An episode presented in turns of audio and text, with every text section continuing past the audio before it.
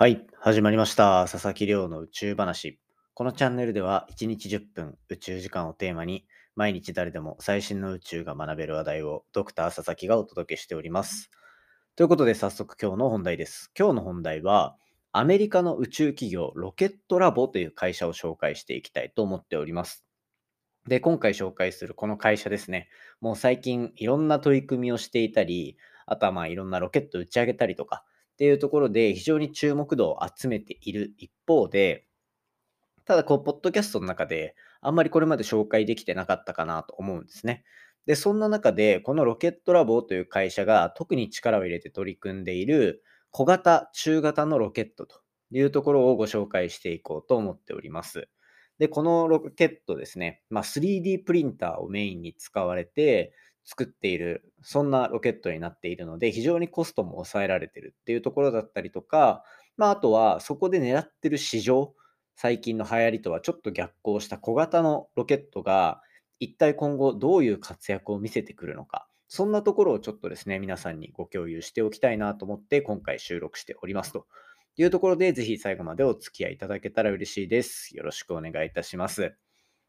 はい。ということでですね、毎日恒例の近況報告させていただこうかなと思うんですけど、この収録ですね、今3月2日の夜になっていて、なんかこう朝更新できなかったの大変申し訳なかったなと思っております。ちょっとですね、あの、まあ、やっぱり出勤とかっていうのが重なっていると、なかなかね、あの、ちょっとでもリズムが崩れると、毎日更新の時間のしわ寄せが来てしまうっていうところがあったりするので、まあそういったところちょっとご了承いただけたらなと思います。この状況もあと少しで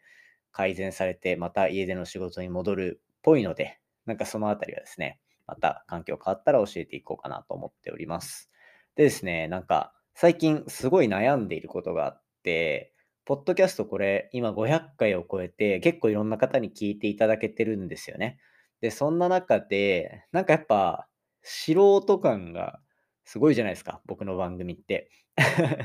なので、なんかそういったとこで、例えばちょっとオープニングつけてみるとかっていうなんか毎日更新にのそのめんどくささっていうのがプラスされない程度で、なんかちょっと番組も工夫していきたいなっていうところで、なんかどんな方向性にしようかなとか今悩んでいたりします。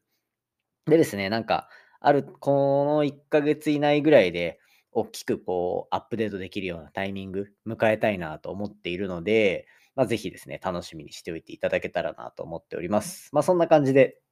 アップデートだったり、ポッドキャストのニュースだったりっていうところはですね、順次紹介していくのでお楽しみという形になっております。結構面白い話ご用意できるかなと思ってるので、お楽しみください。はい。それではですね、早速今日の本題紹介します。今日の本題は、アメリカの宇宙企業ロケットラボこのロケットラボが小さいロケットを打ち上げようとしている、そんなところのお話をしていきたいと思っております。で、今回紹介するのは、まあ 3D プリンターでロケットを作るっていう、またこう、一種すごい新しい会社というか、いうようなところをご紹介していこうと思っていて、この会社ですね、こう僕が初めて知ったのは、えー、っと、半年、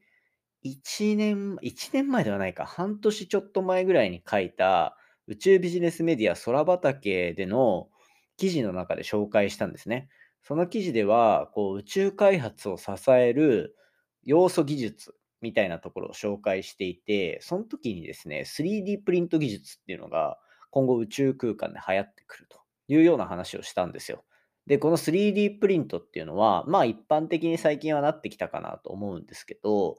こうじゃあどうやって宇宙で使うのかっていうところで言うと、まあ一番期待されてるのは、宇宙で必要になったパーツを 3D プリンターでその場で作って、その場で使うみたいな。そんな使い方が想定されていたりする結構ロマンチックな技術なわけですよ。そんな中で、それを調べてるときに実は 3D プリンターでロケットを作ってる会社があるというのを知ったのがこのロケットラボを知ったタイミングでした。なので、あの結構前からある会社だとは思うんですけど、こう僕が知ったのは結構この半年とか1年とかぐらいの話になっています。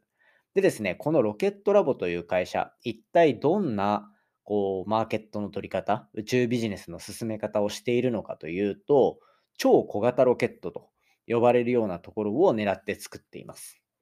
最近は、まあやっぱ、スペース X がロケットを打ち上げたりとかっていうところで、結構大型のロケットを見かけることが多いと思うんですね。特に、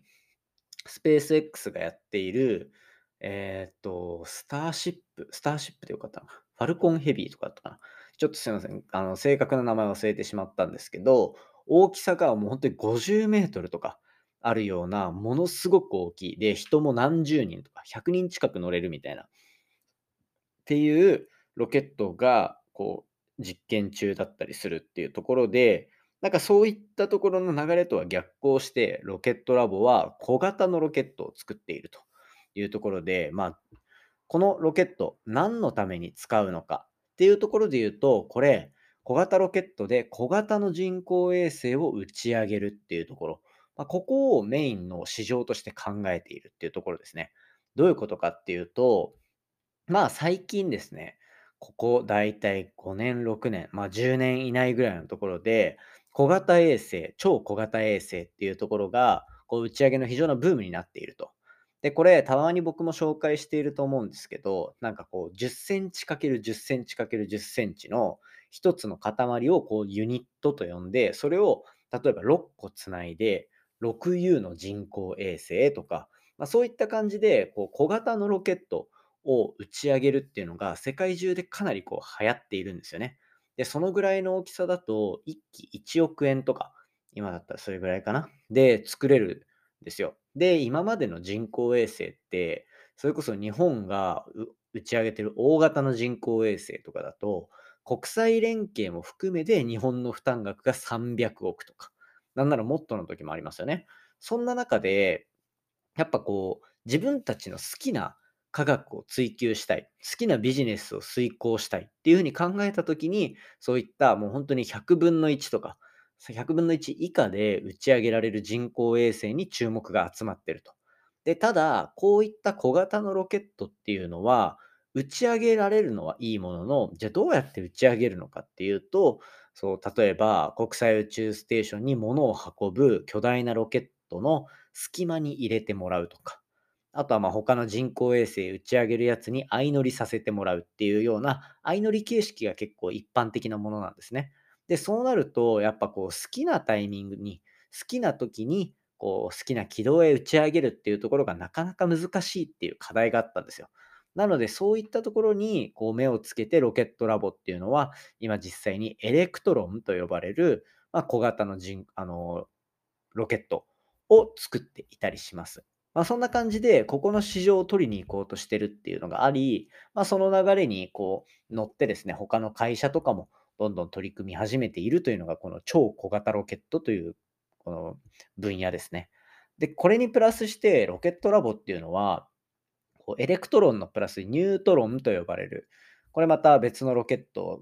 作っていて、これはまあ中型ロケットで、さっき紹介した超小型のエレクトロンロケットっていうの、エレクトロンっていうロケットに比べて、まあ20倍とか30倍とかっていうのの積載能力、こう地球の周りに人工衛星を持っていく能力っていうのを持ってるので、1回でこう複数個の人工衛星を持っていける、数十個ぐらいの人工衛星を連れていけるっていうようなところですね。で、そういったようなロケットも今どんどんこう開発し始めているというところで、なんかこう、ロケットラボっていうのは、まずそもそも、こう、費用を抑えるっていうところで、3D プリンターで、えっと、ロケットを作っていたりだとか、で、えっと、他の会社が取り組むことができていなかった、またはこう気づいていなかった、